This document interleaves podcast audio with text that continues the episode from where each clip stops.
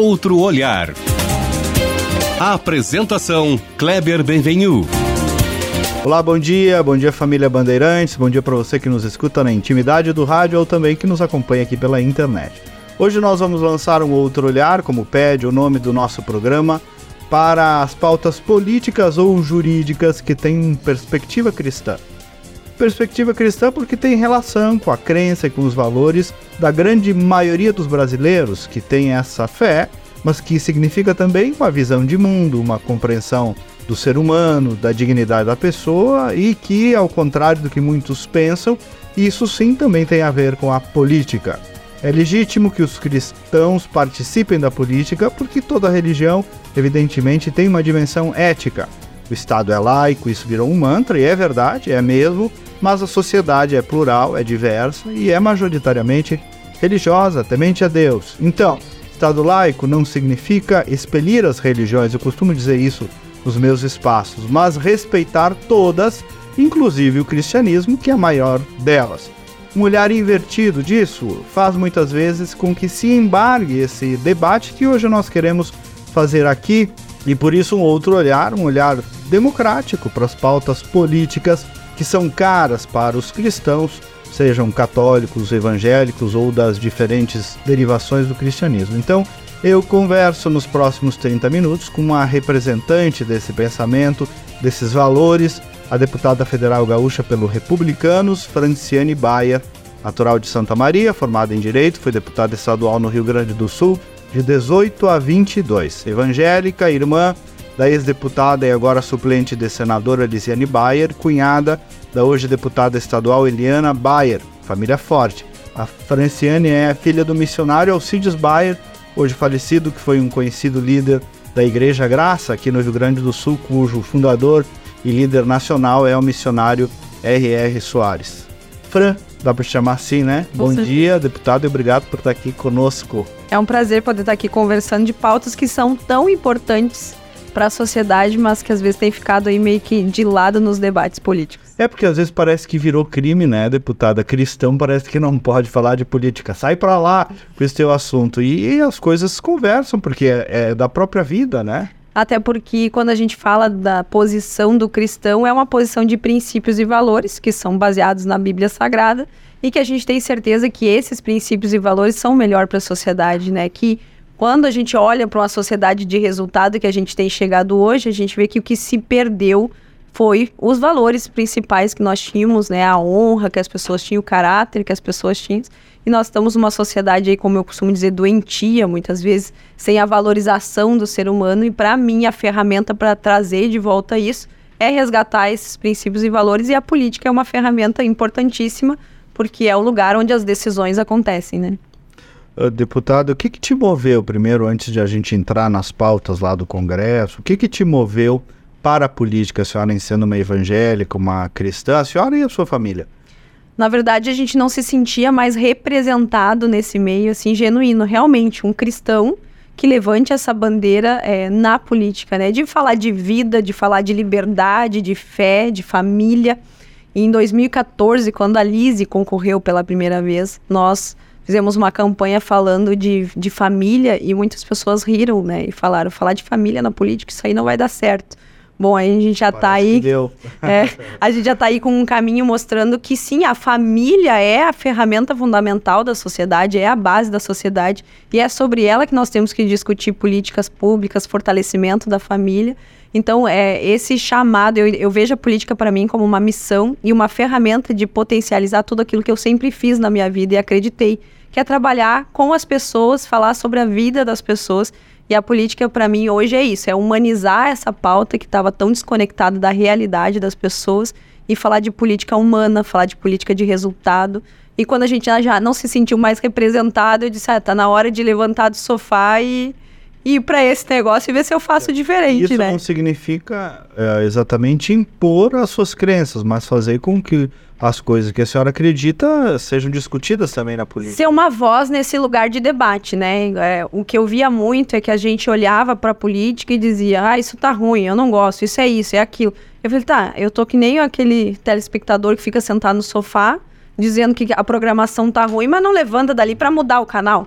Né? Fica olhando e reclamando. Eu disse, tá na hora da gente se envolver nisso. Nem Pilatos que lavou as Lavou as mãos, é. Eu digo, tá na hora de se envolver nisso, ver como é que funciona e levantar a voz não, peraí, tem um grupo da sociedade que não pensa assim, né? E no momento em que a, a, gente chega lá, a gente representa não só os nossos eleitores, mas representa hoje, né? Representa o Estado, representa as famílias gaúchas. A gente consegue dizer, olha, não é bem assim. A população está aqui é, a representação nos mostra que não é isso. As pessoas que votaram em mim acreditam nos meus posicionamentos. Então a gente consegue, eu digo, né, ser a voz daqueles que não têm voz, muitas vezes, né? E foi isso. Esse é o objetivo principal. A gente não vai ganhar todas, isso faz parte do processo, mas levantar essa voz, pelo menos, e dizer: atenção, não é assim que que a maioria pensa. E a senhora sente eventualmente este, eh, às vezes, preconceito, a incompreensão de determinados setores com a presença de cristãos e evangélicos na política? Muito, muito. Às vezes maquiado, vamos dizer assim, mas sempre que a gente vai fazer uma discussão, primeiro eles já taxam, às vezes, ah, pastor, ah, vai falar disso.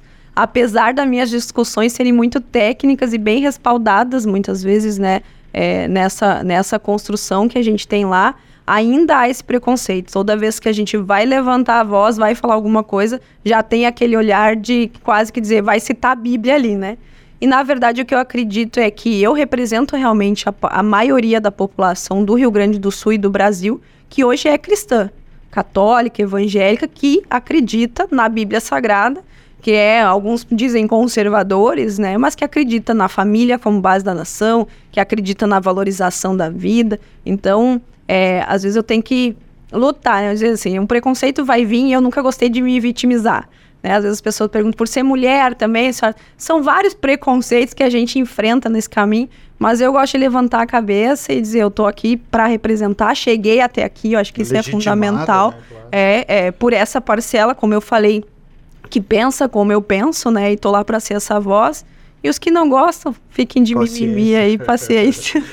Agora, a senhora falou, ah, preconceito às vezes disfarçado, né? Uma coisa que muito se ignora pelo mundo é a perseguição, até violenta contra cristãos, né? A mídia noticia muito pouco isso e tem ocorrido cada vez mais em ditaduras e não só em ditaduras, né? Cristãos sendo perseguidos. É uma realidade que quando a gente fala, muitos querem dizer que nós estamos nos vitimizando e aumentando. Eu Fato, ouvi, né? eu ouvi esses dias, é, numa reunião lá em que daguei a ministra da Saúde é, sobre alguns apontamentos, porque o Ministério de Saúde assinou uma resolução junto ao Conselho que traz uma religião como equipamento do SUS. Né? E a minha pergunta é, por que essa religião é escolhida e as outras? Né? Eu acredito que o, o Estado, né, o governo tem que dar espaço para todas, reforçando o Estado laico e o respeito sim, a todas é. as religiões, ou a nenhuma, né? Porque eu perguntei qual era o estudo técnico que ela tinha chegado à conclusão que somente essa religião né, poderia ser um equipamento do SUS. E a resposta que ela me deu é que, ah, é que é uma religião que sofre mais preconceito. Eu quase disse, como assim? como se o cristão... Eu disse, nós já estamos sofrendo preconceito de não sermos discutidos como equipamento do SUS. Né? Então a gente vê também isso muitas vezes. É, o cristão é taxado por não ser perseguido. Mas quando a gente levanta uma voz e fala aquilo que nós acreditamos, temos visto as redes sociais onde nós somos perseguidos, nós somos é, taxados de homofóbicos, taxados de tantas outras coisas preconceituosas por ler ou por falar um versículo bíblico. Né? E a gente tem que entender a diferença de um crime de preconceito e de acreditar numa fé e professar essa fé. Né? Eu ouvi uma pessoa dizer que nós, e aí quando falou assim, ah, vocês eram os cristãos, queremos arrancar os corações, não sei. Eu disse, gente, o que nós estamos ouvindo aqui? Isso aqui para mim parece aquela história antiga lá de caças bruxas, né? Disse, nunca na Bíblia se falou né, em perseguição, em querer acabar com um nicho da sociedade, ou seja que for. Eu digo, pelo contrário, nós pregamos sempre o respeito e o amor. Contrário da outra face, né? Pregamos o respeito, o amor a cada indivíduo. Claro que também temos que ter esse respeito, esse amor, mas infelizmente às vezes as minorias são mais barulhentas que as maiorias e estão aí enfiando goela abaixo das pessoas aquilo que eles acreditam. Inclu inclusive sobre a mulher, né? Tem uma passagem que Jesus fica diante de uma mulher adúltera, né? E os amarada tudo com as pedras na mão. E ele manda baixar as pedras, né? Cria vergonha na Me- cara. melhor esse, ele dá, né? Quem não tem pecado que atire a atire a primeira. primeira pedra. Fez a pessoa refletir Mas imagina, pensar, né? né, deputado, o que, que era isso naquele tempo, tu defender uma mulher adulta, no né? tempo em que, que a mulher não tinha espaço na sociedade, né? E hoje o cristão sofre muito isso. É, pessoas, às vezes, têm ainda esse receio de se apresentar como um cristão por saber que muito já vai vir aquele preconceito, aquele julgamento de como ela vai agir em diversas Virou um situações. preconceito charmoso, politicamente correto. Exatamente, cristão, né? Só- virou- isso é, isso é, é midiático também, né?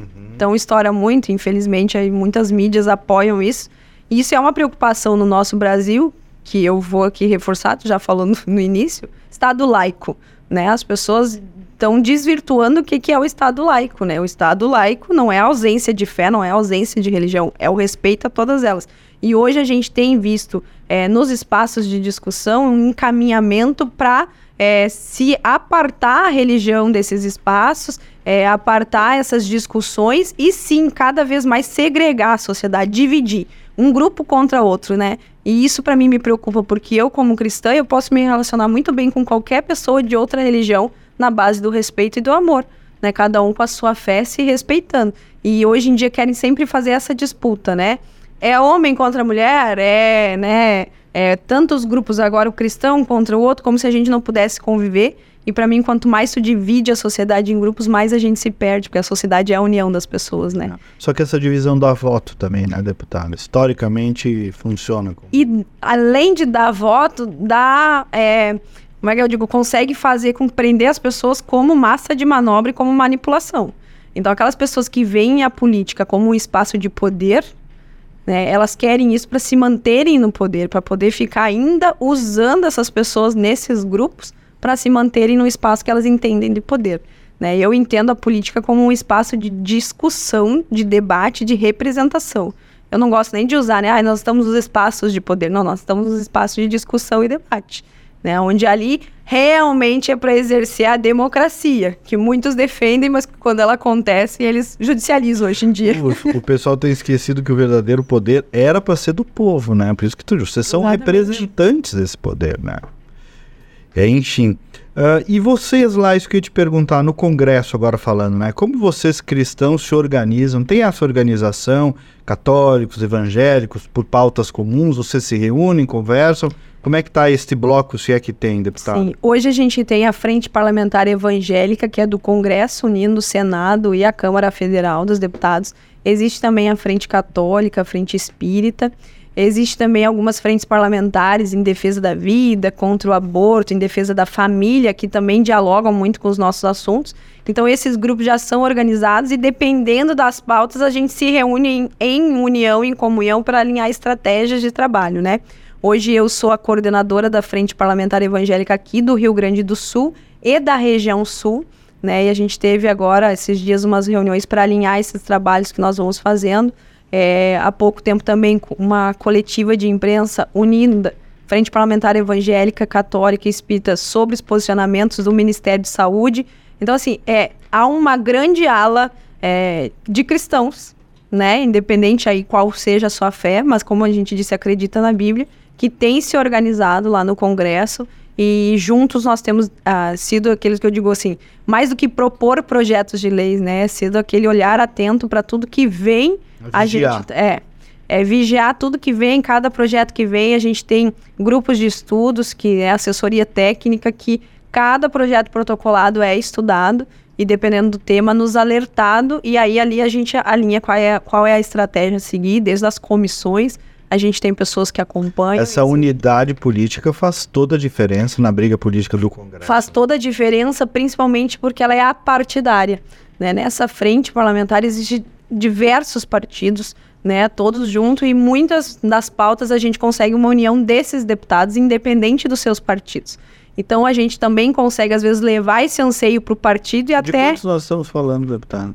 Da banca... na frente parlamentar evangélica são 170 deputados, se eu não me Isso. engano. Juntando as outras? As não. outras eu não vou lhe sa- saber dizer 200, tudo. mas 300, tem por mais. aí. E aí a gente até consegue, às vezes, a mudança do pensamento da bancada partidária a partir, do momento em que a bancada evangélica se movimenta, né? Então a gente tem conseguido algumas vitórias aí. Às vezes não é projetos aprovados, mas é mais segurados. Derrubados. Derrubados, segurados. E como é que está Brasília, deputada? Governo Lula, velhas pautas voltando, ministros do PP e do Republicanos, do seu partido. Como transitar nesse é, novo velho, velho novo cenário de retorno do PT ao poder? O que, que, a senhora está sentindo Sinceramente, lá? Sinceramente, eu como uma parlamentar federal nova de primeiro mandato, às vezes a gente fica até meio assim, porque a gente cria uma expectativa e chega lá e vai vendo que os movimentos às vezes são contrários, né? É, logo depois da eleição que mais se noticiou que nós teríamos o, o, o Congresso mais conservador, né? Que o governo não teria espaço. Logo ali o presidente anuncia trinta e tantos ministérios e eu já vi esse castelo ruindo, né? Por... Começou com a MDB, União Brasil, PSD. Por causa dessas construções partidárias e políticas, né? Então, assim, é, é muito complicado às vezes esses caminhos, mas eu tenho mantido um posicionamento e dentro do meu partido eles têm esse conhecimento do que o que me levou até lá e o que me move não vai mudar, né? Então, é, pautas conservadoras, pautas de princípios, é o meu princípio de vida, não tem como discutir, não abre nem para debate, né? Agora, claro, tem coisas que são importantes a gente discutir. É, por que eu digo isso? Porque a, a política também está tão polarizada que as pessoas querem que ou tu seja oposição a tudo e todos, ou que tu seja a base alinhada a tudo e todos, né?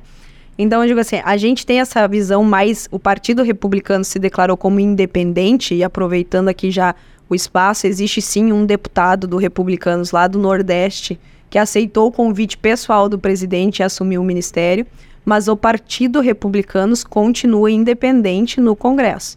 Né? Apesar aí, até vi que o Lira diz que nós somos base do governo, o Lira não é ninguém para falar do Republicanos, né? Ele que fala então por ele ou pelo PP. É o Republicanos continua afirmando que nós somos independentes no Congresso e esse deputado que aceitou o convite vai ser licenciado do partido de todas as suas atividades partidárias. Inclusive era presidente, acho estadual lá do partido dele. Está se desligando, né? E nós vamos ver quais serão os próximos passos partidários. Porque nós temos essa visão de independência, de discutir cada projeto. E tem assuntos que são importantes para o Brasil, que a gente precisa discutir. E sendo importante e fundamental na vida das pessoas, podemos votar favorável. Não vou ser uma oposição de votar contra tudo mas a gente tem essa independência de analisar caso a caso, projeto a projeto, e é isso é, que a gente tem feito como partido e eu também em, como independente. Eu coloco muito isso para minha bancada, para o meu partido. Tem já votações que eu não segui a orientação partidária, porque não era assim que eu entendia e eles estão respeitando e nós temos feito esse trabalho. Deputado, vamos entrar no assunto, nos assuntos, né? Começando pelo aborto. Até antes de entrar para saber lá tramitações, judiciário, Ministério da Saúde, o conceito. Por que, que um cristão eh, deve e precisa ser contra o aborto? O que, que move essa visão de um cristão? Para mim é porque a, a, vida tem seu valor fundamental, né? E para mim a vida é desde a concepção. Então a gente não pode aceitar o assassinato de bebês dentro do útero, que essa é a realidade, né? O, é, e a gente, quando começa a discutir o aborto, a gente vê que cada vez eles vêm querendo desmistificar, né? E aí começa, ah, permite com tantas semanas, depois aumenta as semanas. E agora há um, um debate aí num país que é sobre aborto de recém-nascido. Eu disse, não, só um pouquinho, não é aborto de recém-nascido, né? É um assassinato de um recém-nascido. A gente tem países que estão autorizando aborto por causa de uma deficiência, né? Ah, assim, então, é, a vida ela é preservada e fundamental e o cristianismo traz isso, né? A valorização da vida, o cuidado com a vida. Então não tem, eu como cristã, eu não, não tenho como aceitar o aborto em nenhuma esfera, inclusive não tenho como. Tenho relatos, inclusive, esses dias eu fui questionada sobre isso, de uma mulher que teve aí, né, um ato violento, acabou engravidando, decidiu não abortar. Hoje, o filho dela já é um adolescente e ela diz, é a, é a razão da minha vida, né? Eu acredito que nós, como política pública, temos que organizar é, o sistema de saúde para dar acompanhamento para essas mulheres, dar um apoio psicológico, dar todo o tratamento necessário, mas não assinar num canetaço né, milhões de mortes. Nós temos visto que o aborto tem crescido mundialmente, né, e aonde os países que regularizam, ele não tem sido a solução do sistema. né? Porque muitas pessoas usam o aborto para defender a pauta da mulher. Ah, é uma é pauta de saúde pública, é pauta da mulher. Não, não resolve o problema. Os países que liberaram o aborto, pelo contrário, cada vez tem mais abortos. Continuam tendo os clandestinos, porque nem todo mundo tem como acessar o que é regularizado. Continuam mulheres perdendo vidas e mais do que as mulheres perdendo vida, cada vez mais é, crianças, né, sendo perdidas ali até o relato de uma clínica que quanto mais o feto sair inteiro, ele vale mais porque eles vendem para estudo. Então, para mim, o aborto acaba sendo um crime hediondo, né? Porque naturezas. de diversas naturezas e porque é uma vida ali que não tem como pedir socorro. Se falar pouco de política de adoção, né, deputada, no país, teria espaço para evoluir nesse sentido? Eu acredito que sim, né? Se fala pouco, quando se fala, é, são Os debates que não são, são, não são transparentes. Não né? são e que não trazem um resultado específico, né? Eu cheguei, como deputado estadual, até fazer uma audiência pública aqui no estado, uma vez para debater, entender como é que estava o sistema, porque às vezes tem muitos pais querendo adotar e não conseguem, temos crianças em abrigos que não conseguem família, então essa lógica aí não está fechando, né? Mas seria uma saída para quando a gente fala disso, né? Garantir a vida daquele bebê e a oportunidade, às vezes, até de quantas mulheres que não conseguem ter filhos de se tornarem mãe. Né? E o que que tá pegando lá hoje? Eu vi que tá é, no Supremo, né, querendo julgar essa coisa das duas semanas, Ministério da Saúde começando a botar as manguinhas de fora, a Câmara dos Deputados. Qual é o risco da pauta do aborto avançar em Brasília hoje em dia? É, hoje a gente tem a ministra Rosa Weber, que está aí para se aposentar, que colocou como legado que ela quer deixar para o Brasil julgar né? Eu, eu ainda me espanto, porque como mulher, deixar esse legado para a nação... aprovar, né? Não julgar. Deixar esse legado para... Exatamente, a aprovação da, legaliza, da descriminalização e do aborto me choca, né? Mas a gente tem trabalhado, o STF ainda é complicado, porque o parlamentar não tem gerência sobre isso, né? Às vezes as pessoas perguntam, vocês não vão fazer nada? Eu digo, o que nós podemos fazer, né? Mas nós temos nos organizado com a bancada evangélica e com outras frentes, é, para algumas ações durante, a, durante os próximos dias de mobilização nacional para que o STF entenda que o Brasil é contra o aborto. Como a gente falou, a maioria da população brasileira é contra o aborto. Né? Lá, é, e é uma ação, é importante a gente dizer isso, é uma ação judicial de quando se foi debatido o aborto no Congresso, não passou. Então eu digo assim, não é uma omissão do Congresso. Hum. Debateram e não passou porque o Brasil é contra. E aí aqueles que não concordam, que eu digo que defendem a, democra defendem a democracia, mas quando a democracia diz que é contra uma ideologia que eles quando acreditam, voto... judicializaram essa questão, né? Está então desde 2017 tramitando, a gente já conseguiu segurar por bastante tempo em 2018. Eu junto com a deputada Elisiane Bayer fizemos uma ação no Rio Grande do Sul, levamos assinaturas, abaixo assinado ao STF, conseguimos segurar até agora, né? Agora ela colocou de volta a julgamento Ainda acreditamos que essa mobilização segure o STF sobre isso, ou que nem eu digo, ou que julgue e julguem né, contrária a essa decisão, porque o Brasil é, não é favorável ao aborto. Lá na Câmara a gente tem esse debate, mas o que acontece hoje com o trabalho do governo? O Ministério da Saúde mesmo, como eu falei, assinou essa resolução junto com o Conselho Nacional de Saúde, que traz entre os itens a liberação do aborto se vê que a maioria dos parlamentares são contra o aborto. A maioria tem esse princípio cristão de favor à vida.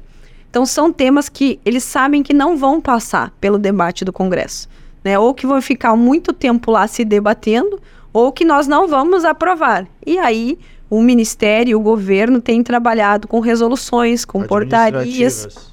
Né? E a ministra da Saúde, mais uma vez, quando foi indagada por mim, disse: não, uma resolução não tem força de lei mas é uma diretriz que se dá para todo o sistema único de saúde, né? Então, assim. E também é... não pode contrariar a lei, né? Porque na hierarquia das normas está abaixo de uma lei. Né? Exatamente. Né? Então, o que nós levamos, principalmente nessa reunião em indagação à ministra, é que o Congresso é o lugar para se debater esse assunto. Então, que se apresente de novo essa pauta, se for o caso, e nós vamos debater. E eu acredito sim que no Congresso não passa.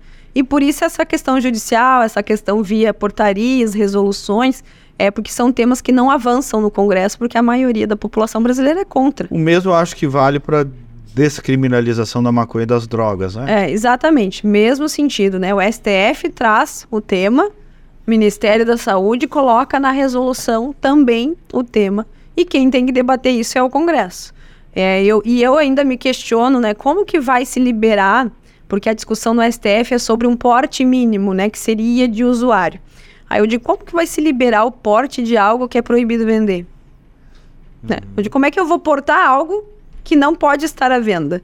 Nós vamos estar fortalecendo o tráfego que existe no Brasil, né? Em vez de resolver um problema, mal sucedidas. São mal sucedidas. A gente tem os países vizinhos aqui que teve a liberação e estão vivendo um caos e agora não sabem como voltam atrás daquilo, né? Então a gente vê que vai é, abrir uma brecha muito grande e a desculpa, entre aspas, né, que usam, que dizendo que ah, porque há muita, muito usuário no sistema prisional que está sobrecarregado, porque é apenas um usuário que estava com porte.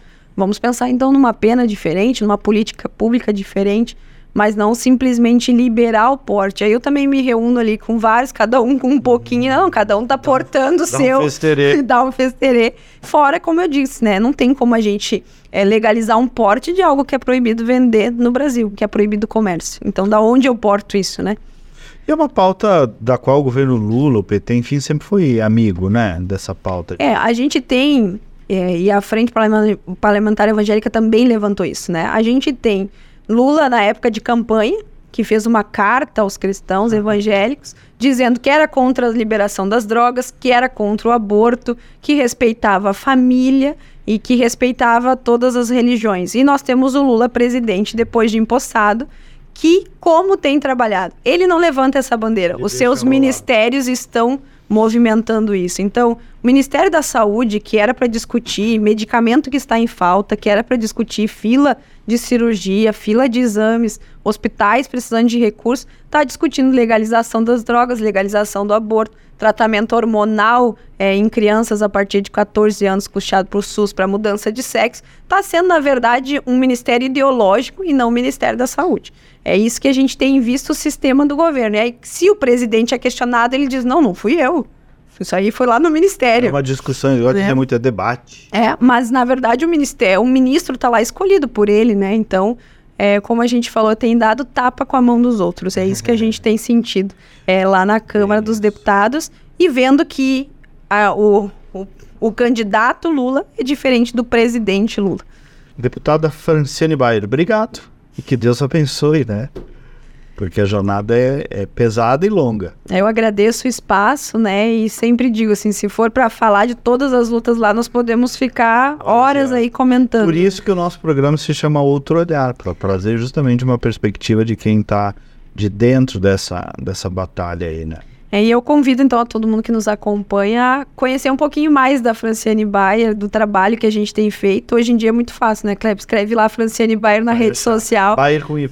é, exatamente. Vai achar, nós estamos ali levantando essa bandeira da família gaúcha, levantando essa voz de vida, de fé, de liberdade e prontas aí para receber sugestões, receber assuntos. Às vezes eu digo, as pessoas acompanham suas pautas de perto, nos alertem porque realmente assim é um universo de discussão que nem às vezes dá tempo da gente conseguir acompanhar tudo que se levanta desse governo que afronta a família, que afronta os valores e princípios cristãos aqui no nosso país. Bem, obrigado. E nós voltamos no próximo sábado com mais uma edição. Até lá, bom final de semana.